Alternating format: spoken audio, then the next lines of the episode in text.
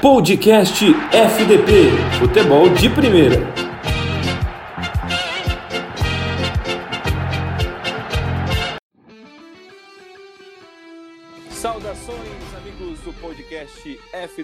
Somos o Futebol de Primeira e nesse momento damos início ao episódio número 4 do nosso podcast que está fazendo muito sucesso.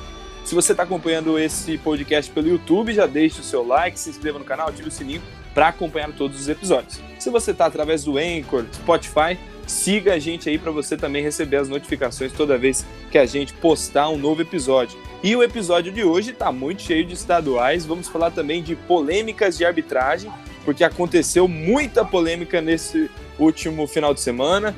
E também vamos falar do mercado da bola, algumas outras atualizações para vocês. Hoje estamos um pouquinho desfalcados, mas a importância e o conceito nosso continua o mesmo. É falar de futebol para o torcedor raiz. Comigo aqui, Gustavo Fernandes e Helenaldo, e esse que vos fala, Leonardo Lussós. Vamos começar então com o Campeonato Carioca. O Carioca que teve duelo importante no final de semana, teve clássico Botafogo e Vasco. Além disso, o Fluminense é, perdendo na rodada, o Rezende sendo derrotado de virada para o Flamengo. E quem vai falar de toda essa história do Campeonato Carioca é Helenaldo Silva. Saudações, galera da FDP. Vamos lá, né? Bom, no sábado o Fluminense enfrentou Boa Vista no Maracanã. O time do Odair Helman jogou super mal. Quando eu digo mal, foi mal mesmo. Marcação não ajudou. O time do Boa Vista soube se aproveitar dessas falhas. E numa falha grotesca, saiu o gol da vitória de Caio Dantas. Uma jogada que começou na ponta direita, ele deu um passe, a bola passou entre dois jogadores do Fluminense e o Caio Dantas apareceu no meio, livre para finalizar, sem ninguém do Fluminense na marcação uma falha. Não tem, nem, não tem nem como descrever a falha. Apenas, apenas tenho que dizer. Fluminense vacilou e vacilou feio. Mas, pelo menos, o grupo B ainda já está mais resolvido para o Fluminense e para Volta Redonda. Agora vamos para Botafogo e Vasco. Um clássico bem interessante. Você vê uma coisa. Um dos poucos clássicos ainda do Rio de Janeiro que conseguiu ser disputado do início ao fim. Apesar do gol ter saído apenas no fim do jogo, foi uma partida ótima. Não tem, não tem nem como dizer que uma partida dessas foi mais ou menos ou ruim. Duas bolas na trave para cada lado, o time procurando a vitória, porém, quem se deu bem foi o Botafogo, com um gol de Igor Cássio. Agora, uma coisa interessante sobre, é, esse, é, sobre esse clássico. O Botafogo, jogando com o time titular, se mostrou um time bem entrosado. E isso é interessante, porque, tipo, se o Botafogo tivesse feito isso desde o começo do campeonato, já estaria com a classificação garantida.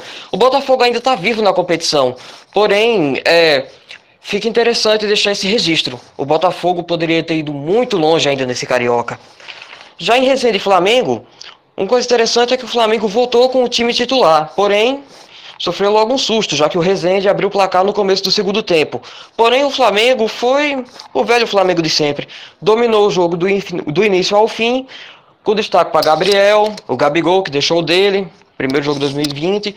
O Bruno Henrique também fez o dele, mas para mim, o destaque, o grande mesmo destaque do jogo, foi a estreia do Pedro, que fez um gol e deixou uma assistência. É isso aí então, esses são os resultados do Campeonato Carioca. Vou passar aqui rapidinho as classificações do grupo A, onde o Boa Vista é líder com 10 pontos, emplatado com o Flamengo em segundo, também com 10 pontos. Em terceiro vem o Botafogo com 9, a Portuguesa com 6 em quarto e em quinto a Cabo Friense. E na lanterna continua o Bangu, também com 3 pontos, é em sexto lugar. O grupo B, liderado pelo Volta da Redonda, que está empatado com o Flamengo no número de pontos, 12 pontos para cada um. Flamengo é, o Fluminense é segundo.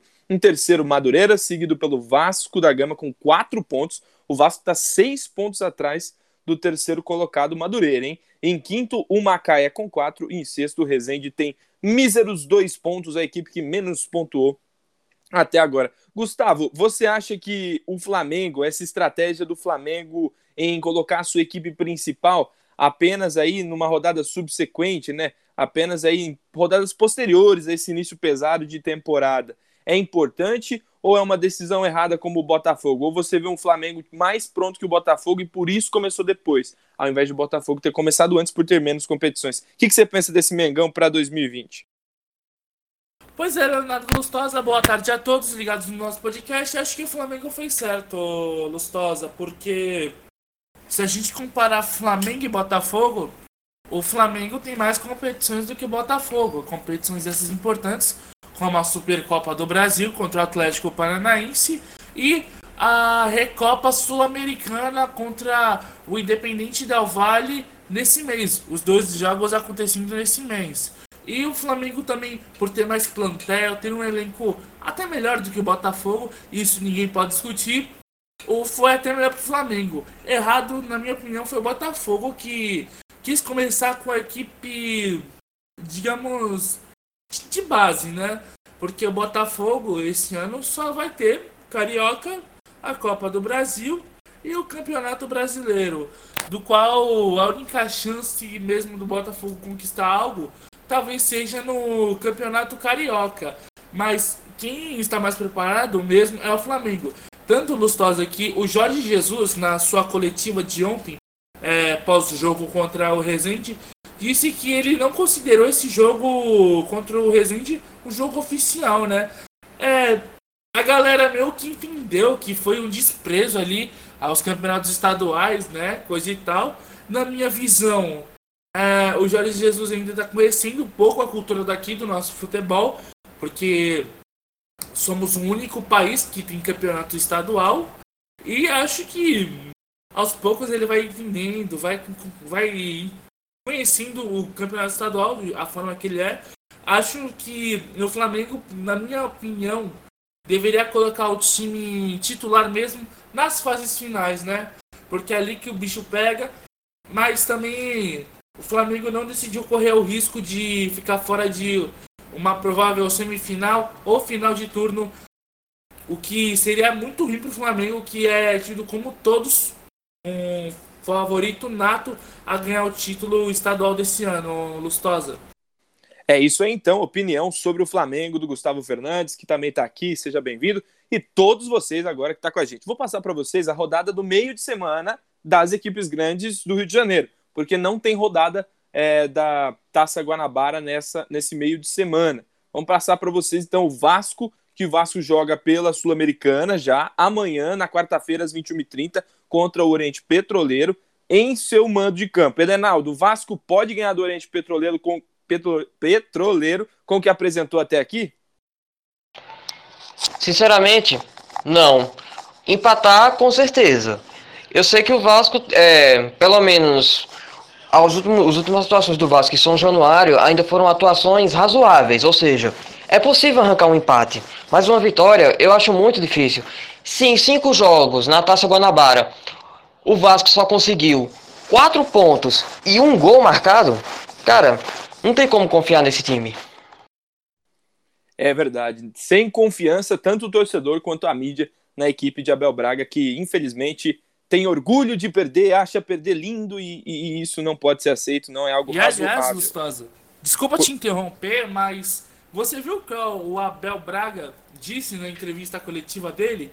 Porque ele falou o seguinte: Não, agora eu não posso mais dizer que foi bonito perder, porque as pessoas vão levar, vão me criticar, vão levar para o lado ruim da coisa. Então eu não vou falar que perdeu jogando lindo, bonito, um negócio que eu não consegui entender. vou até falar sobre esse jogo do Vasco. Eu acho muito difícil o Vasco ganhar.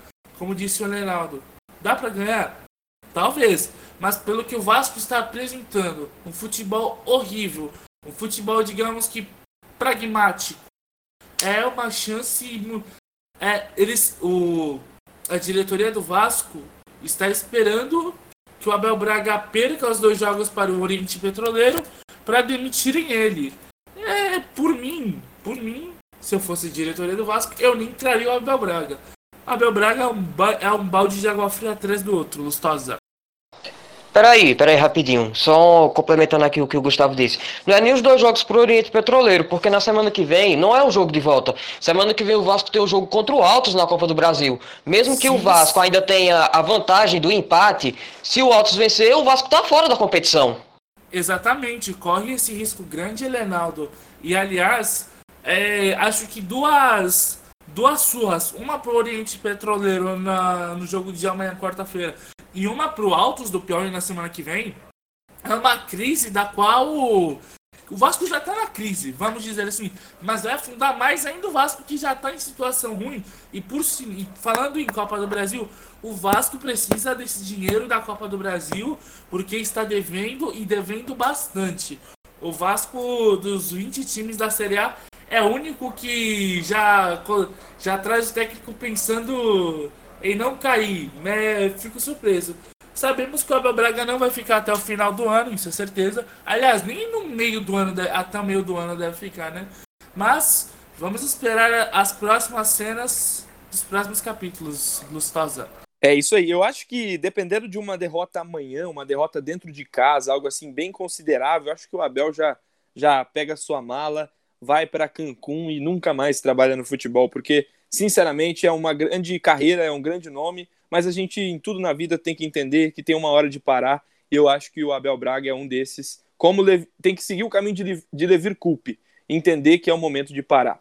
E, o, e, o, e o, a missão do, do, do, Vasco de enfrentar o Oriente Petroleiro não vai ser fácil. O Oriente Petroleiro tem quatro jogos no Campeonato Nacional nesse início de temporada, venceu três, perdeu um, está no G4 é, no Campeonato Boliviano, então não é um time totalmente descartável. E hoje, hoje, terça-feira, às 21h30, já tem jogo do Fluminense também pela Copa Sul-Americana. Enfrentará o vice-líder do campeonato chileno, com duas vitórias em dois jogos, que é o União La Calera é um time que não é de muita tradição, né? Um time chileno, mas também fora de casa vai jogar contra o Fluminense. O que, que você pensa desse jogo, Helenaldo? O Fluminense é um dos melhores times que iniciou a temporada no Rio de Janeiro, isso não pode ser negado. Tá fazendo uma campanha até que interessante no, no estadual e acho que, apesar do 14 lugar no último Campeonato Brasileiro, pode surpreender aí nessa Copa Sul-Americana. Bom, o, o começo do Fluminense, inegavelmente, dos três do Rio, foi o melhor de todos. O Fluminense vai como grande favorito para esse jogo. Agora, é sempre bom ressaltar que os esquemas do Odair Helman sempre tem aquelas falhas de marcação, sempre deixam espaço. Ou seja, é um bom é um bom detalhe para o União na Caleira se atentar, porque vai ser com essas falhas que eles vão conseguir é, fazer o jogo deles. É verdade. O Fluminense, então, com essa missão aí duríssima. O Flamengo não joga no meio de semana, tem a semana toda para descansar aí para no final de semana. Por favor. Deixa eu falar um pouquinho sobre esse União La Calera. Sei que você pediu a opinião do Leonardo, mas eu queria trazer um dado muito importante sobre o União La Calera. Que o La Calera é um time muito perigoso, né?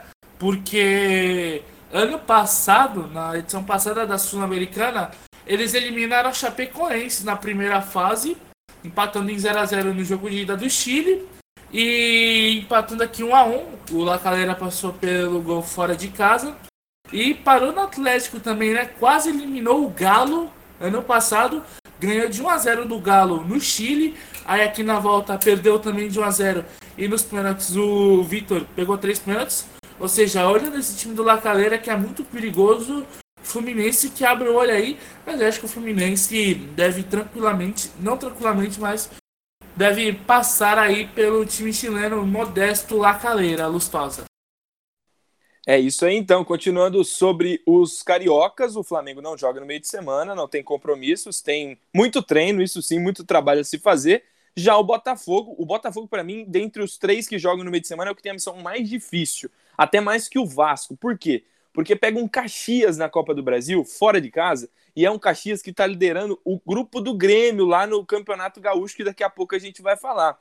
O Caxias tem 10 pontos, são três vitórias um empate, está invicto no Campeonato Estadual. É, inclu inclusive tem engrossado aí para os grandes times lá do Sul sempre, né? Recentemente é, conquistou até título e vai enfrentar o Botafogo. O Elenaldo, eu acredito que o, o Botafogo tem grandes chances aí de ter um mau resultado amanhã lá no sul do país, na primeira rodada aí da Copa do Brasil às 21h30. É um jogo bem equilibrado mesmo. Agora, é, permite-me dizer uma coisa. Eu fui um dos caras que mais zoou o Botafogo. Agora, eu sou obrigado a tirar o chapéu para esse time do Botafogo, por incrível que pareça pelos dois jogos que eu vi, né? Porque eu não assisti o jogo contra o Macaé, mas eu vi os jogos contra o Rezende e, e, agora esse último contra o Vasco. Esse time do Botafogo tá muito bem entrosado, jogando bem apesar de algumas falhas, mas é um time titular que tá jogando bem. É um time que dá para dar, dá para ter confiança, pelo menos passa confiança para a torcida. Eu acredito que vai ser um jogo bem equilibrado, mas eu, eu acho assim, ao meu ver, que o Botafogo ainda vai sair com resultado positivo. Mesmo que não seja uma vitória, ainda dá para arrancar um empate lá no Sul. É, para você ver, assim, é, sinceramente falando, o Botafogo é uma, uma das equipes com tradição no futebol brasileiro. Eu acho que ainda hoje ir buscar um empate lá no sul do país contra o Caxias é pouca coisa. É pouca coisa para a história do Botafogo, mas na realidade hoje eu acredito que, como o Elenaldo disse, é o suficiente. Passamos então a fita nesse Campeonato Carioca e os clubes cariocas que jogam nesta semana pela Sul-Americana e pela Copa do Brasil. Vamos direto agora então para o Campeonato Mineiro com o Gustavo Fernandes, vai falar para nós sobre Cruzeiro e Atlético Mineiro, que tem feito suas campanhas aí. O Atlético que empatou nessa semana, né, o, o Gustavo, se eu não me engano, não, é, empatou sim, empatou tanto no meio de semana quanto no fim de semana, e o Cruzeiro que de virada venceu o Tupinambás. Pois é, Leonardo Lustosa, vamos falar do Campeonato Mineiro. Campeonato Mineiro que teve é, o Atlético empatando. Vale lembrar que o Atlético Mineiro esteve jogando com o seu time reserva, até poupando os titulares para o jogo de quinta-feira na Copa Sul-Americana contra o União Santa Fé da Argentina. O jogo de ida acontecerá lá na Argentina na quinta-feira, mas vamos falar sobre o jogo do Atlético. Jogo do Atlético que não começou bem. Atlético reserva não fez uma ótima partida e acabou tomando o gol da Tomense com feito por Matheus Lopes, abriu 1 a 0 para Tomense no primeiro tempo. O Atlético que teve muita dificuldade para empatar o seu jogo, até que conseguiu empatar com gol do Marquinhos. Marquinhos empatando o jogo 1 a 1 E por aí foi isso aí. O Atlético que poupou seus titulares, o técnico do Vê que esse time pode ter uma evolução ainda. Agora vamos falar do Cruzeiro, né? Cruzeiro que teve uma dificuldade imensa para ganhar do Tupinambás. Tupinambás que é o lanterna do Campeonato Mineiro. O Tupinambás que abriu, abriu o placar com um golaço do Grafite. Grafite fez um golaço e deixou o Tupinambás na frente 1 a 0. Aí depois num outro belo gol também, quase na mesma risca que o Grafite marcou esse gol. Não o Grafite, aquele que jogou em vários grandes clubes do nosso futebol. Mas o Fabinho Alves depois ampliou a vantagem para o Tupinambás fazendo 2 a 0 E aí o Cruzeiro, que não estava numa situação boa, começou a reverter ela com Edilson fazendo um belo gol de falta, diminuindo por 2 a 1 E depois de um pênalti marcado, Edilson novamente empatou. Gol do Edilson novamente empatando o jogo 2 a 2 E aí depois o Cruzeiro fez o que quis, com Maurício virando o jogo 3 a 2 e no minuto final o Robert fazendo 4 a 2 para o Cruzeiro. Cruzeiro agora que é líder do Campeonato Mineiro. Cruzeiro agora que tem 8 pontos. A classificação eu vou passar agora. Cruzeiro com 9 pontos é o líder do campeonato, seguido do Galo, que é o segundo, com 8 pontos. O América Mineiro é o terceiro com 7 pontos. E a Caldense fechando o G4 com 7 pontos. Vale lembrar que nesse campeonato mineiro apenas 4 clubes avançam para as fases finais do campeonato. É com você, Leonardo Lustosa. É comigo então, falando agora da gauchada, campeonato gaúcho rolando nesse final de semana. Tivemos partidas aí muito importantes, válidas pela quarta rodada do campeonato estadual. O Ipiranga, em seu mano de campo, empatou com o Internacional em 0 a 0 E a equipe do Grêmio, nossa senhora, passou o carro em cima do esportivo, hein? O Grêmio amassou o esportivo e venceu por 5 a 0 é, nessa rodada com gols de Everton, Luciano, Paulo Miranda, Diego Souza e o Alisson fechou o carro. Grande vitória do Grêmio, que volta a jogar apenas no próximo domingo, às 16 horas, né, dia 9, contra o Aimoré. O Grêmio não tem compromissos nesse meio de semana. Já o Internacional, o Inter hoje às, 16, às 18 horas joga nada mais, nada menos contra a Universidade Católica, hoje válido aí pela Copa Libertadores, a pré-Libertadores tão conhecida, o Inter que moscou no Brasileirão do ano passado e agora vai ter que remar contra a tradicional Universidade de Chile, perdão, que sempre fez aí grandes campeonatos, é, é de tradição também em seu país. O Gustavo, O Inter do Eduardo Cudê já mostrou que nesse início de temporada é um time muito diferente do do Helman ano passado. É um time muito mais que busca o ataque e não só a forma reativa de jogo. Tem chance de vencer a, a Universidade de Chile já hoje lá é, pela Copa Libertadores? Acho que sim, Lustosa. O técnico Eduardo, o time do Inter do técnico Eduardo Cudê faz Quem? um Eduardo Cudê. Ah, tá. Entendi outra coisa, desculpa. Não, é que o primeiro podcast, quando eu falei esse nome, você riu demais, mas bora seguir lá. É, o Internacional do técnico Eduardo Cudê e está numa ótima pegada, né? É claro que isso não é o primeiro grande teste desse internacional do técnico argentino, mas esse internacional vem me surpreendendo positivamente, porque do Inter do Cudê para o Inter do Odair Helman são, é outra filosofia, é uma filosofia ofensiva da equipe colorada. É, os times do Eduardo Cudê são times brigadores que vão com raça, que vão que vão com tudo. Acho que dá sim para o Internacional ganhar da Universidade do Chile. Vale lembrar que a Universidade do Chile, o Lustosa, estava antes da parada do campeonato chileno para os protestos que aconteceram no Chile. A Universidade do Chile estava brigando para não ser rebaixada, ou seja, é, não vinha numa fase bem a Laú e a Laú conseguiu uma vaga na Libertadores devido por ter ganhado o jogo da União Espanhola na Copa Chile e aí avançou para final para pegar o Colo-Colo que já está na fase de grupos da Libertadores. Mas acho que dá sim para o Internacional ganhar. O Internacional acho que tem mais time do que a, La, a Laú.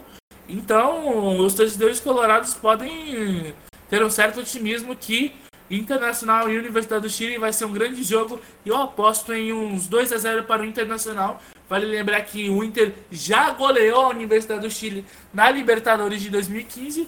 Ou seja, dá para o Inter sim ganhar e ganhar muito bem, o que seria um belo resultado para essa equipe de Eduardo Cudê. É contigo, Lustosa.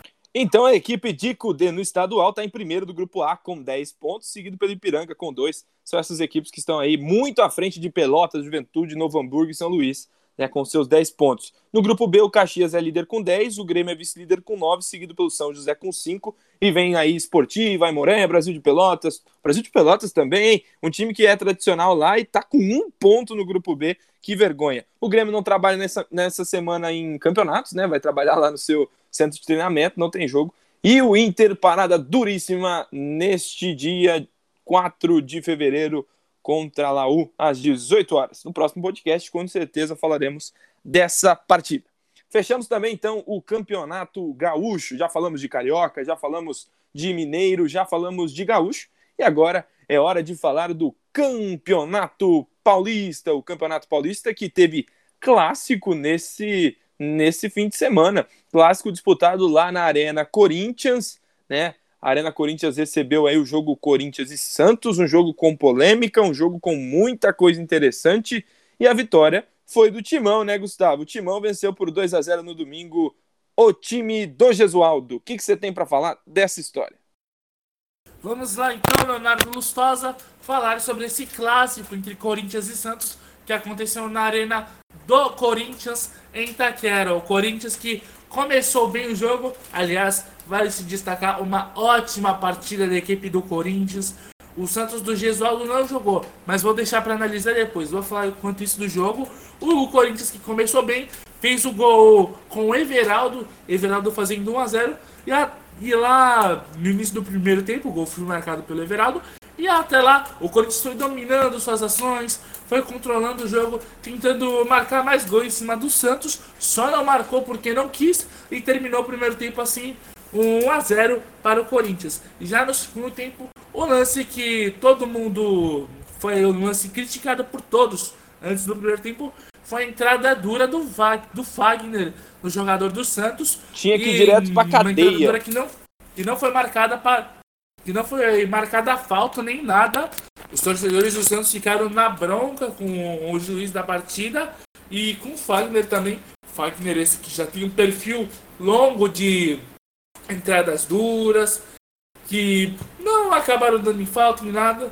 Mas seguindo, no segundo tempo teve um lance que foi criticado por muita gente. Foi no segundo gol do Corinthians, marcado pelo Janderson. Janderson, que é um jogador muito querido pela torcida do Corinthians, se destacou bastante no ano de 2019. Esse ano a torcida do Corinthians deposita também as suas esperanças no Janderson. Mas a polêmica ali do gol do Janderson foi quando ele subiu naquela escadinha que todo mundo conhece, que tem nos estádios modernos, e foi comemorar com a torcida. Porém, o Janderson já tinha cartão amarelo. Depois dele ter subido para comemorar o gol com a torcida, ele acabou levando vermelho. Cartão vermelho esse que rendeu muita polêmica, muita discussão. Vamos discutir sobre isso já já pro finalzinho do podcast. E o Corinthians acabou com 10 e mesmo assim jogou muito mais do que o Santos. A impressão que dava para quem estava vindo o Santos, para quem estava vindo o Corinthians jogar, parecia que ia pintar um novo 7 a 1 até 7 a 0 porque o Santos não chegava no gol do Corinthians. Tampouco. O time do Gesualdo, convenhamos que é um pouco mais. é bem mais fraco do que o Santos do São Paulo. E o Santos que não, jogou, não teve Carlos Sanches, não teve Soteudo, que aliás há boatos que Soteudo pode sair do Santos para ir para o Galo. É, essa informação ah, aí é do Henrique Paiva, tá? Ele passou para nós aqui mais uma vez, ele fica me mandando, Soteudo é do Galo. Eu não aguento mais ouvir isso do Henrique Paiva, do Footstats, que já fica informando pra gente. Vamos parar com isso aí, Henrique. Você, oh, para de querer o Soteudo no Galo, ele tem que ficar no peixe, pô. É o nosso grande amigo Henrique Paiva, que aliás tem que estar no podcast aqui com a gente também. Forte abraço ao nosso grande amigo Henrique Paiva, que tá. Ele tá rezando pro Soteldo não sair do Santos, ô Lustosa. Mas seguindo, não é. jogou. Não jogou com o Sanches, não jogou com o Soteldo, não jogou com o Marinho. O Soteldo que estava na Venezuela, jogando pré-olímpico, a Venezuela não se classificou. Ele está voltando para o Santos, deve, se tudo der certo, deve jogar o próximo jogo do Peixe que vai ser no próximo final de semana. E por aí vai, né? Corinthians, agora o foco do Corinthians será totalmente para pré-Libertadores, onde jogará contra o grande carrasco que é o Guarani do Paraguai, grande Leonardo Lustosa. Eu conheço essa história, hein? Eu já ouvi falar disso em algum lugar, hein? Eu Guarani também já ouvi do... falar, e aliás, eu não ouvi falar, não. Eu vi a história acontecer em 2015, quando uns dirigentes diziam que o Guarani veio como presente de Deus pro Corinthians, coisa e tal. Aí vocês já sabem o que aconteceu, Cássio frangando, Guarani 2x0. Vamos ver o que, que vai acontecer dessa vez desse ano, né? Eu só tô de olho. Apoio Banco Santander. Saudades, saudades do Santander. Grande Santander. O Elenaldo, deixa eu perguntar para você agora, porque o, o resultado desse clássico de 2 a 0 para o Corinthians, ele fala muito sobre o mano de campo, que era do Corinthians, torcida única, fala muito sobre o elenco que o Corinthians construiu, sobre o técnico que o Corinthians contratou, e tão sacaneando o Gesualdo lá na Vila. Não deram para o Gesualdo o que ele pediu. O Santos, mais uma vez, mente para um treinador que entra lá que não sabe da realidade do clube. O Santos praticamente sem dinheiro para contratações e agora tem que desembolsar 25 pila, assim, do nada, para con contratar o Soteudo, os outros 50% do Atipato. Então, tá lascado o Santos. E o Gesualdo não tinha o que fazer, ele escalou o time com sei lá quantos centravantes, não tem atacante, não tem nada. O Santos está com dificuldades nesse início de temporada, Reinaldo. Pois é, né? Já é um problema que já vem da, da diretoria desde o ano passado. Agora, cara, particularmente eu ainda confio que o Jesualdo vai conseguir fazer alguma coisa com esse time. O São Paulo, no ano passado, mesmo com o elenco super limitado, só não trazendo nada do que ele pediu, ainda conseguiu fazer um milagre com o time? Eu acredito no trabalho do Jesualdo. Agora que a torcida vai ter que ter uma puta paciência, vai. Agora com relação a essa do Soteldo, cara, eu, é, pelo que eu apurei também, o Soteldo queria mais sair do Santos, mas por conta do Dudamel, lá no Galo, né? No caso, ele quer ir pra lá também por conta do Dudamel. Agora eu queria entender uma coisa. É. Tanto. É, eu gostaria até mesmo da opinião de vocês também sobre o assunto. Como um cara que tá num time que vai disputar Libertadores quer sair para um time que tá em uma Sul-Americana? Justamente um cara do nível do Soteldo. No meu ponto de vista, isso é um grande retrocesso. Eu não sei no ponto de vocês, eu gostaria de saber isso agora. Mas no meu, é um grande retrocesso. Eu vou deixar o Gustavo opinar primeiro, já eu falo sobre isso aí. Não, eu queria até falar sobre isso porque como você destacou, Elenaldo, o Soteldo é um grande jogador, todo mundo sabe disso.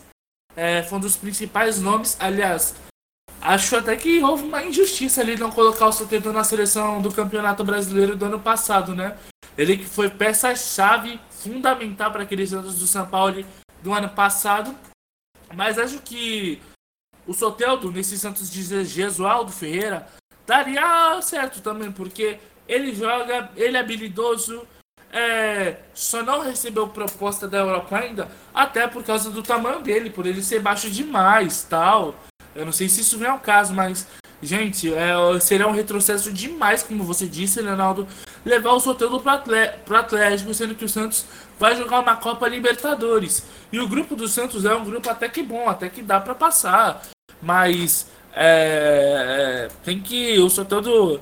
Se eu fosse Soteldo se escolher entre Santos e Atlético, eu ficaria no Santos porque o Santos vai jogar uma Libertadores. E o Atlético vai jogar uma Sul-Americana, sendo que nem se sabe se vai se garantir ou se vai ser eliminado logo de cara. Corre esse risco também.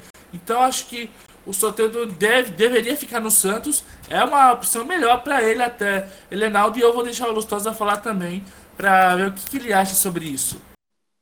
Eu acho que ele sabe o que está acontecendo no Santos e sabe que com o atual elenco e com o atual treinador vai ser difícil o Santos ser protagonista.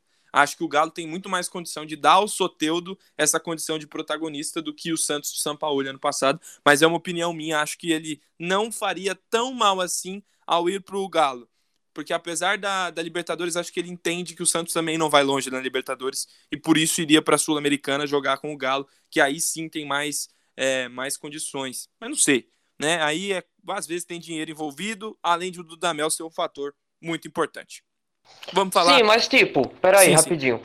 Tudo bem que é, tem essa questão aí, eu até concordo, né? Ele sabe o ambiente do Santos e talvez no Galo ele possa ser um protagonista, coisa que ele não conseguiu ser no Santos. Agora tem um pequeno detalhe.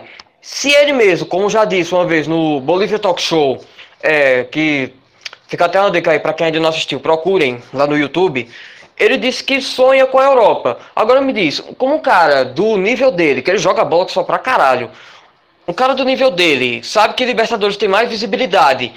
No, é, sai de um time que tá na Libertadores e vai pra Sul-Americana, porra, como é que o cara desse quer, é, sonha com a Europa se sabe que a Sul-Americana não tem a mesma visibilidade de uma Libertadores? É, nesse aspecto aí não tem nem discussão. Com certeza a, a Libertadores é muito mais vis, visível né, para o mundo. O mundo gosta da Libertadores porque é raiz, é uma coisa assim. Agora, esse campeonato paralelo aí da, da, da Comebol, que é a Sul-Americana, literalmente é algo menos visto. E falando agora então do oponente do Santos nesse fim de semana, que foi o Corinthians, que vai jogar contra o Guarani mais uma vez. A gente já deu aquela zoada, a gente conhece essa história, mas eu não vejo como o Corinthians perder para o Guarani. O Corinthians, pelo menos nesse primeiro confronto que é fora de casa, ok, um empate, beleza, mas jogar mal contra o Guarani de novo, perder para o Guarani de novo, não dá, né, Leonardo? Acho que o time do Thiago Nunes já está carimbado, já está com o rótulo assim de é, temos que vencer, não tem jeito. Ah, não, quanto a isso eu tenho é, plena confiança. Thiago Nunes deu a cara dele já para esse time do Corinthians. E o elenco do Corinthians esse ano tá prometendo, velho. Eu acredito no potencial do Luan. O Luan já mostrou a que veio. E ele vai fazer a diferença no jogo contra o Guarani. É isso aí então. Corinthians e Guarani nessa quarta-feira, jogo para a rede nacional. Todo mundo vai ver esse jogo. Estaremos na jornada esportiva também. O outro jogo desse fim de semana, eu preciso falar disso? Tem, tem certeza que eu preciso falar desse jogo? Ah, mas é claro, né? Até porque, Gustavo, deixa que eu faça a manchete, você vai falar do jogo, tudo bom? Tudo Até bem, pode fazer. Até porque o nosso querido e amado Bragantino ganhou do Palmeiras lá em Bragança Paulista, com gols do, com gols do Ítalo, querido conhecido nosso torcedor São Paulino, e do também William Correa, bateu o Palmeiras por 2x1. E quem vai falar sobre esse jogo maravilhoso é ele. Vem, vem, vem tranquilo, Leonardo Lustosa dar os detalhes sobre esse jogo. Obrigado pela chamada. Lá em Bragança Paulista, o Palmeiras foi visitar o Bragantino no último domingo, jogo também para a Rede Nacional, né? Eu acompanhei pela RPC TV, mas vi o Palmeiras no primeiro tempo. acho que ficaram no ônibus, entraram ali figurantes, não era possível que aquilo estava acontecendo. Inclusive, o Luxemburgo nem ficou em pé, ele viu o Bragantino jogar e só o Bragantino jogou. No primeiro tempo foi um absurdo que o Bragantino fez com o Palmeiras. Um gol de William Correia ali vindo de um lateral, numa falha da zaga, deixou o cara passar tranquilamente, mas podia ser uns 3 a 0 tranquilo para o Bragantino no primeiro tempo, né? O Bragantino que não tinha feito nenhum gol até então no Campeonato Paulista, tinha perdido jogos que não era do, do, do que se esperava, porque o Bragantino fez um bom elenco, fez um bom time para o ano de 2020, é um time promissor, um dos mais promissores ao longo prazo, assim que eu penso, e botou o Palmeiras na roda. Primeiro tempo do Palmeiras sem meias, né? O, o, o Lucas Lima voltou ao tempo de, de, de, final do ano passado, assim, que nem jogava, ficou.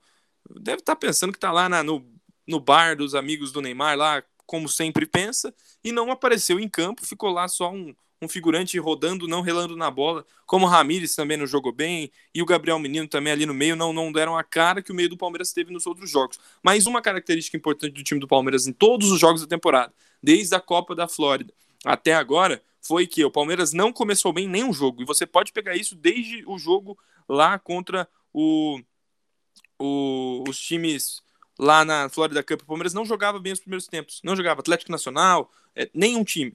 Chegou no Paulista, não jogou bem contra o Botafogo, não jogou bem o primeiro tempo contra o Ituano, não jogou bem contra o São Paulo no primeiro tempo e não jogou de novo contra o Bragantino.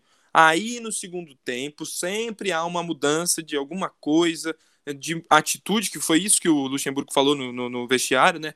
E, e, na coletiva, que faltou atitude no primeiro tempo, e é, é o que eu penso também. No segundo tempo muda tudo, coloca Ramires, é, coloca Zé Rafael no meio do campo, colocou Scarpa de lateral, ele usou Scarpa no lateral esquerdo, porque o Palmeiras não tem lateral esquerdo. Não tem, teve que colocar o Scarpa. E agora com o Matias Vina tem um jogador de alto nível para jogar ali. E o Scarpa foi bem, foi bem por ali. É, tirou os meninos e eu achei isso muito, muito saudável da parte é, do Luxemburgo, tirar os meninos no, no primeiro tempo para não deixar a responsabilidade da derrota para eles. Tirou o Wesley, colocou também o William Bigode e o Palmeiras voltou outro time.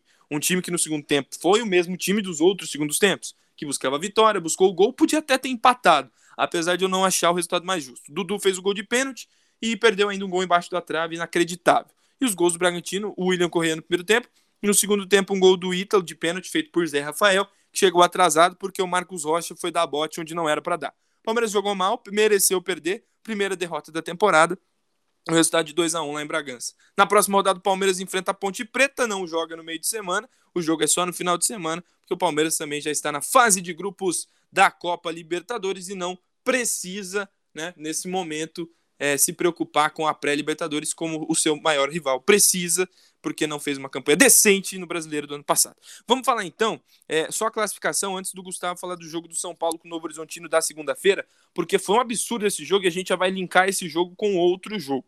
Beleza? O grupo A tem Santos na liderança com sete pontos, Ponte Preta segundo com seis, Oeste e Água Santa. É o grupo B tem o Santo André com nove pontos, fazendo uma campanha muito interessante.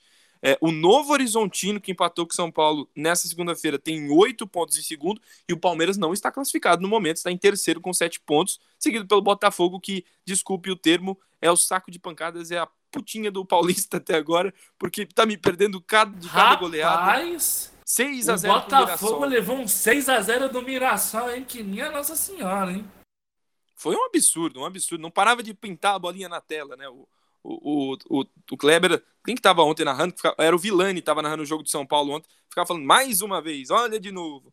Um carro passou em cima do Botafogo. Esse carro se chama Mirassol, que é do grupo do São Paulo. São Paulo que empatou ontem com o Novo Horizontino em 1 a 1 Oito pontos, seguido pela Inter de Limeira, seis. Mirassol também seis. O Ituano tem dois. O último grupo do Paulista é o grupo D do Corinthians com sete. Guarani também sete. Olha o Guarani. Mais um Guarani no pé do Corinthians. E o Bragantino com cinco, seguido pela Ferroviária. E para falar desse jogo de ontem, segunda-feira, 20 horas, treta pra caramba. Gustavo Fernandes fala do 1 a 1 entre São Paulo e Novo Horizontino. Antes de falar do jogo, só falar, só falar uma coisinha sobre o Mirassol. É que Mirassol e seus gols você conhece bem, né, Lustosa? Não Mas sei do que você do... está falando. Bora falar sobre o jogo do São Paulo, então. Respirar fundo. Porque ontem foi um teste para a paciência do torcedor.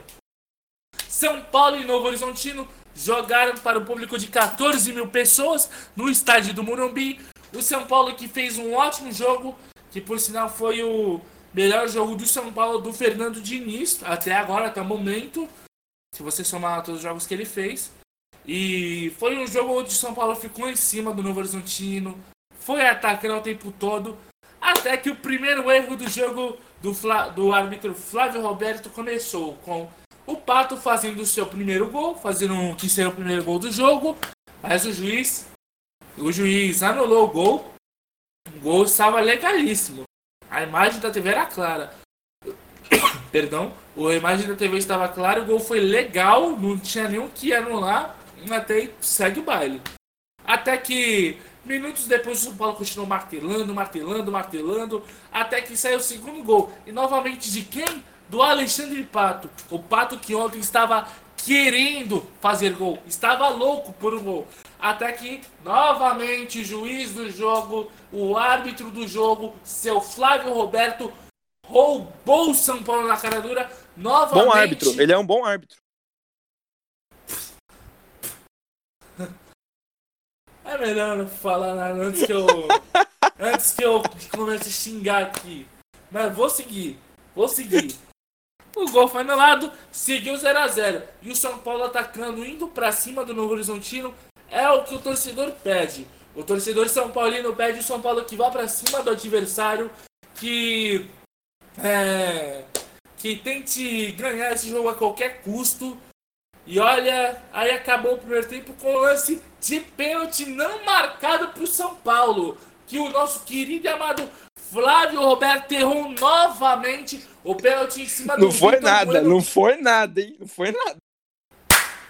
Ah, não foi nada. Vou tua piada. Nossa, que engraçadinho. Vamos lá, seguindo. Até que acabou o primeiro tempo com o nosso querido amado juiz Flávio Roberto. Cara de pau do. Posso falar a palavra que eu quero? Posso? Fala, fala, fala. Que juiz, cara de pau do caralho! Porque.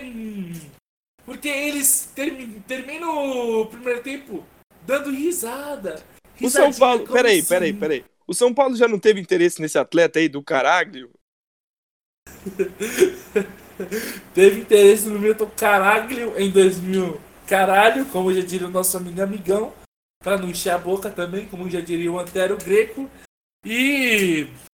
Não. Tanto que o Milton Caralho não foi pro São Paulo por causa do.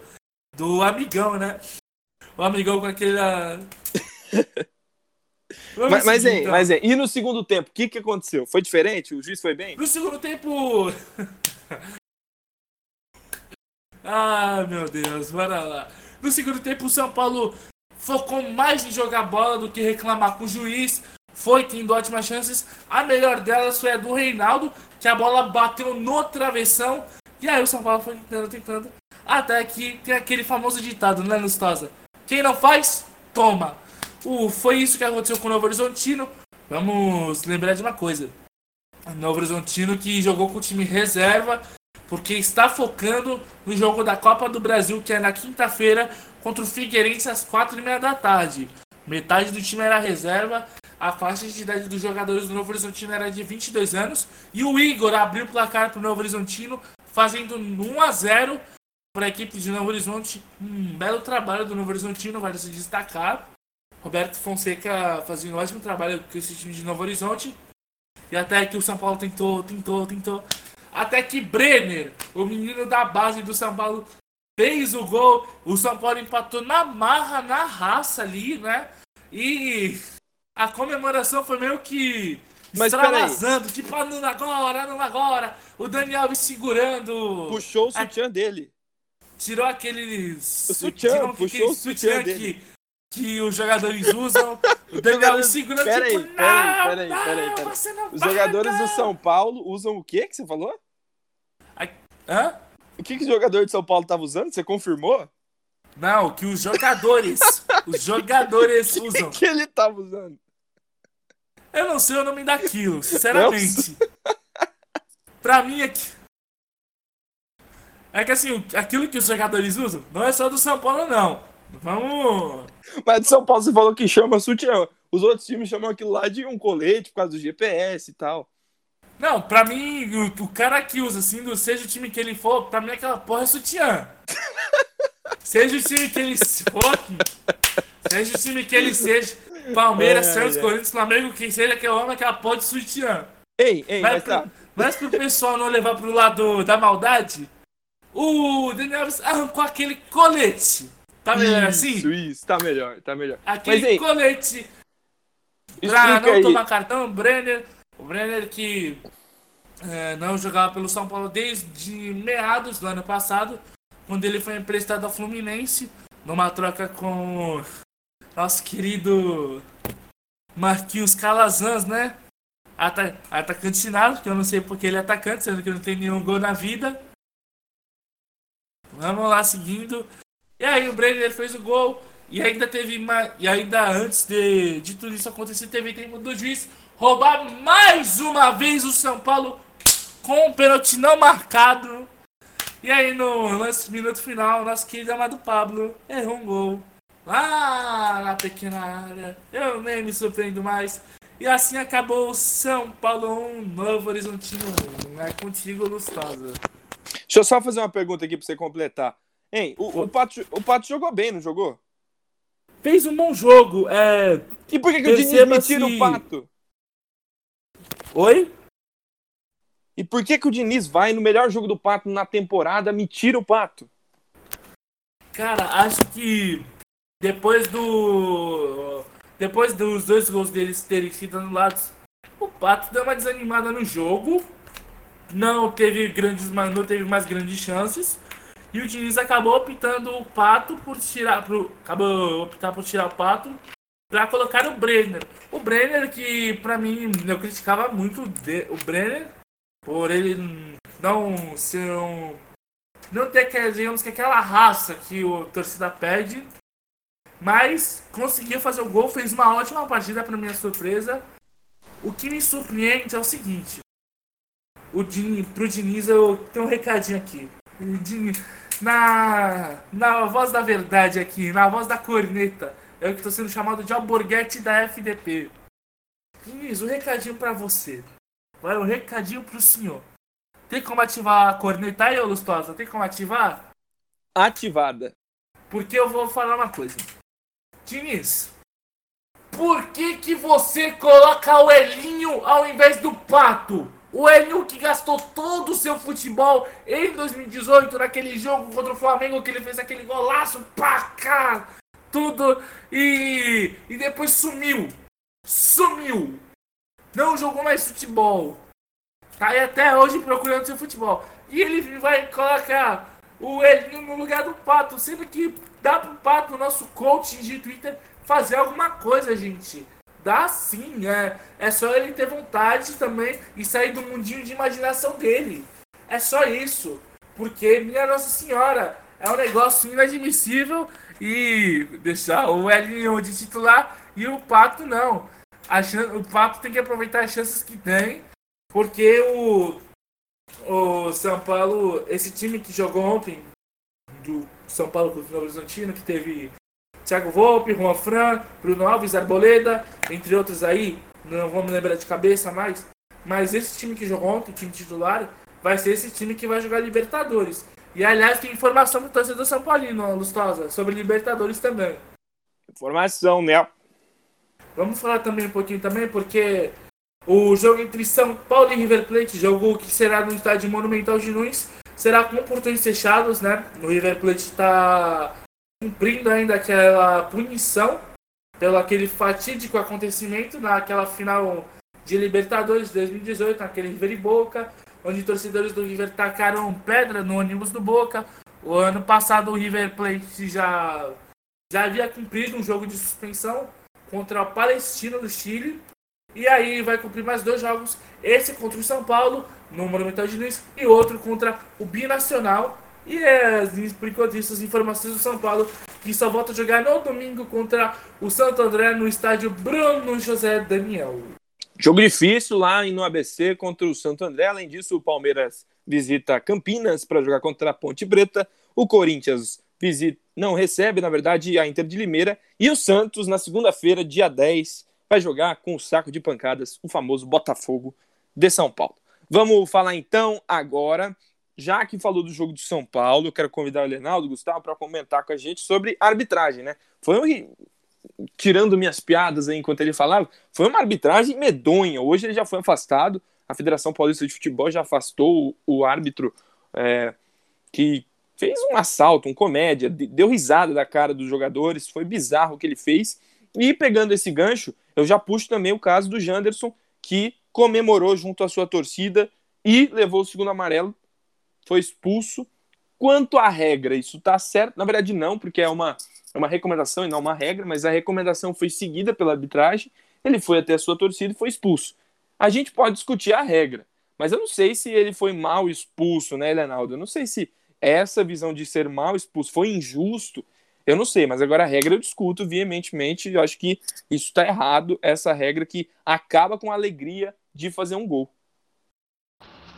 Então, né, sobre esse caso aí do Janderson, é, eu também concordo que essa regra deveria ser mudada. Contudo, regras são regras e o jogador tem que obedecê-las. Ontem o Salvo Espíndola falou uma coisa bem interessante sobre o caso no Sport TV. Quando ele mostrou o lance, ele explicou o seguinte: que é, no, é, uma coisa que está na regra dos árbitros e ninguém discute mais é sobre essa questão de ir comemorar o gol com a galera, que é por uma questão de segurança que o jogador não pode nem subir na escada e nem no alambrado, se o estádio tiver que se isso acontecer, a recomendação é cartão amarelo.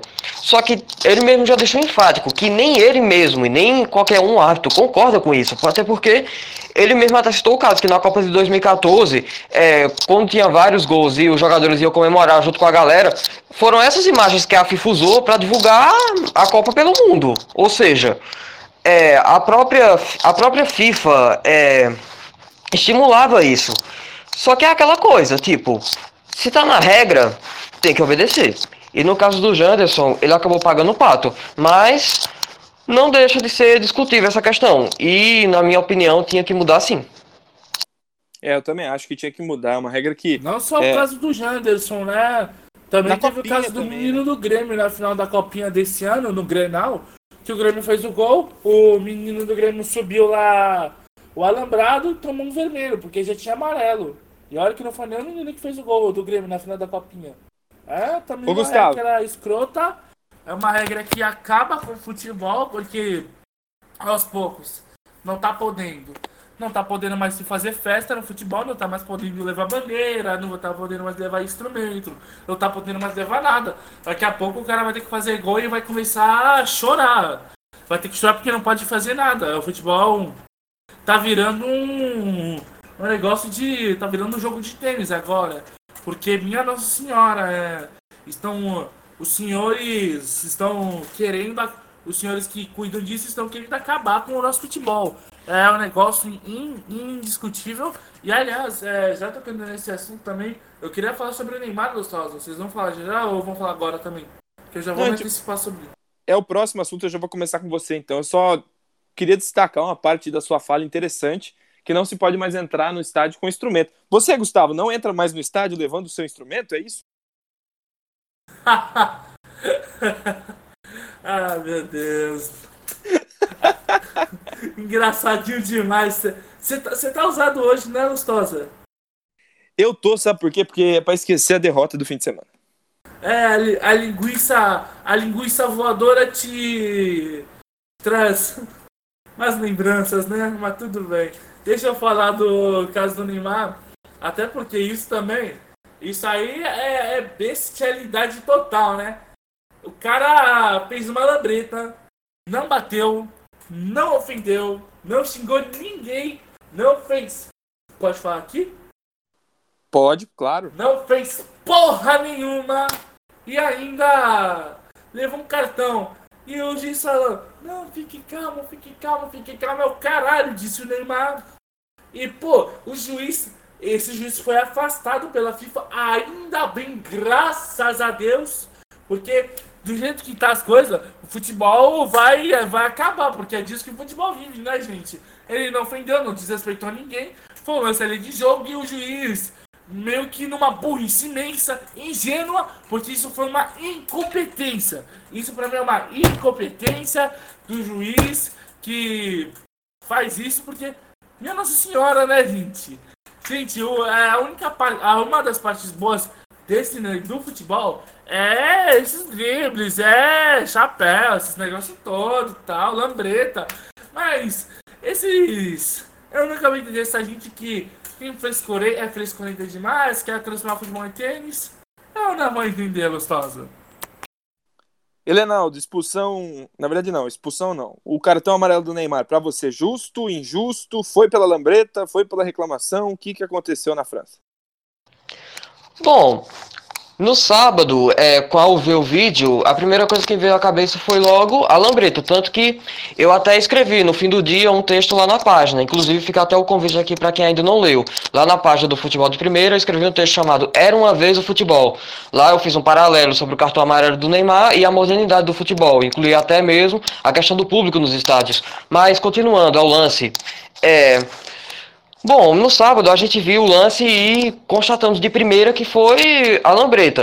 Contudo, ontem, também no Sport TV, o Sávio Espíndola mostrou de novo o lance e explicou que o cartão não foi por conta disso, mas sim por causa da reclamação do Neymar. Contudo, essa, é, essa explicação dele não, não me desceu. Pelo simples fato que ele explicou que o Neymar já estava sendo caçado desde o início do jogo. Porém, é, ele, ficou, ele especificou que não viu o árbitro. É, não chamar a atenção também do jogador francês que estava caçando o Neymar. E isso até o, o Roger Flores, que estava na discussão, também questionou isso. Se era para chamar a atenção de um, por que não chamou a atenção do outro também? Aí fica aquela coisa, tipo, é, quem vê o lance, é, obviamente, na hora, se, na hora é, ligou um fato a outro. Pensou, Neymar deu uma lambreta, ele chamou a atenção do Neymar. Aí o que o Salve explicou? Disse que o árbitro não chamou a atenção do outro jogador francês porque disse que sabia, o árbitro, ele disse que o árbitro sabia, sabia que esse jogador não ia dar trabalho para ele durante o jogo. Já o Neymar sim, por conta que o Neymar era um jogador midiático, já era um jogador conhecido. Outra desculpa também que não me desceu. Porque é aquela coisa, se vai chamar a atenção de um, tem que chamar a atenção do outro também. Pelo que ele disse, o Neymar já havia reclamado com o árbitro sobre, é, sobre esse jogador, disse que já estava sendo caçado, já tinha, já tinha levado bica no, já tem levado bica no, no pé e tal. Cara, não dá. Se é pra reclamar com um, tem que reclamar com o outro. Se deu um cartão amarelo pro Neymar, tinha que dar também o cartão amarelo pro jogador francês que estava caçando ele desde o início do jogo. É verdade. Eu, eu penso assim. Eu acho que quem fez o Neymar levar cartão amarelo foi o juiz. Porque o Neymar deu a lambreta, o juiz foi tirar satisfação e pedir para ele não fazer mais aquilo. De primeira, ele não ia dar o amarelo. Ele fez com que o Neymar se irritasse. E se irritando, o Neymar foi lá esbravejou alguma coisa para ele ele deu um amarelo. Mas a culpa de tudo isso foi do juiz, que não tinha que se intrometer.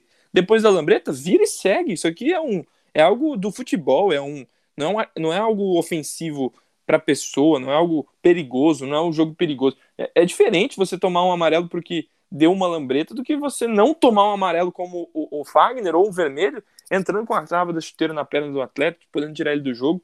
O Neymar fez o que é o futebol e isso está se acabando. E isso não pode acontecer de novo. É, é, essa história de começar a punir as pessoas que jogam bola tá errado, tá errado e, e, nunca vai ser aceito. Teve até um menino do Palmeiras que nessa semana o árbitro fez a mesma coisa. Ele deu uma lambreta e foi advertido com o cartão amarelo. Tá errado, não tem como aceitar. Então aqui eu acho que é, a peraí, um rapidinho. Final. Pode falar, Helena.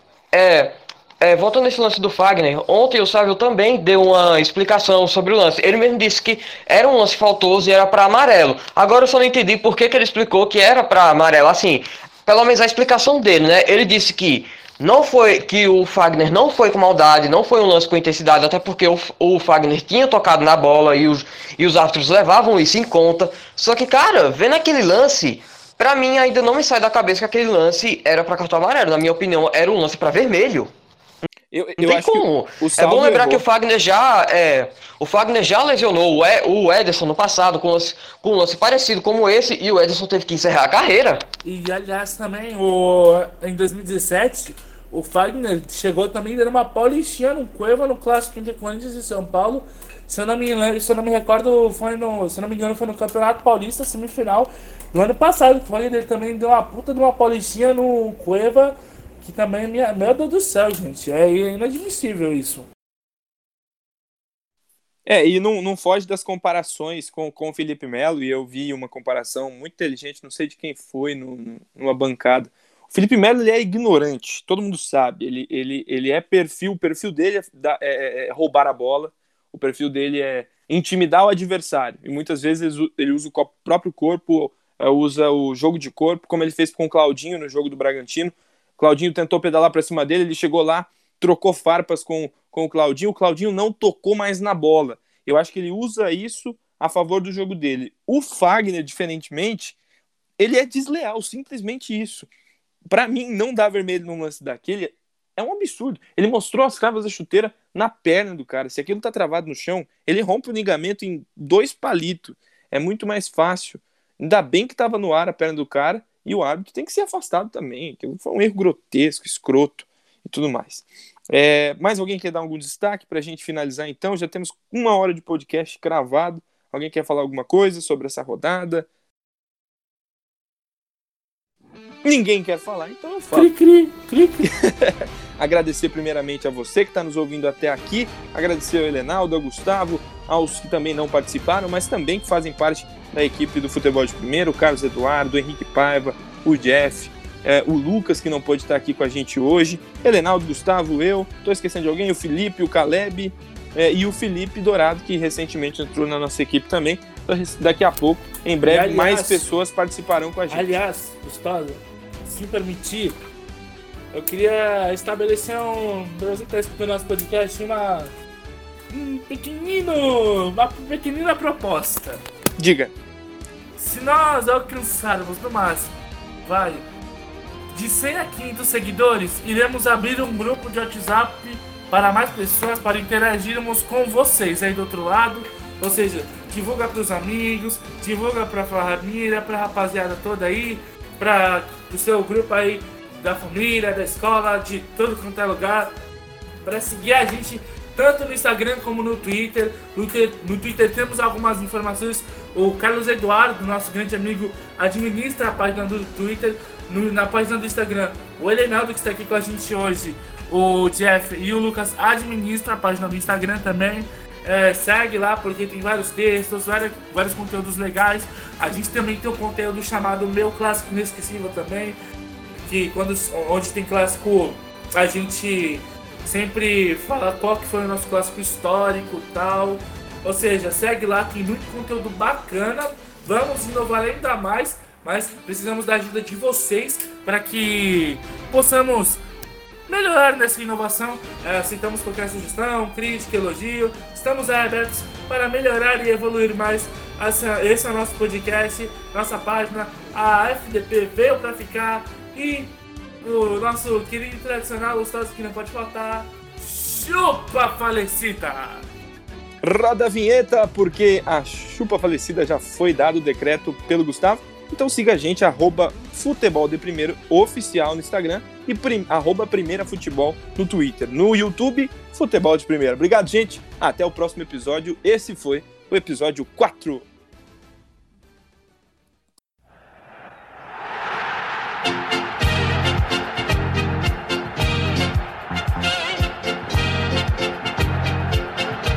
Podcast FDP Futebol de Primeira.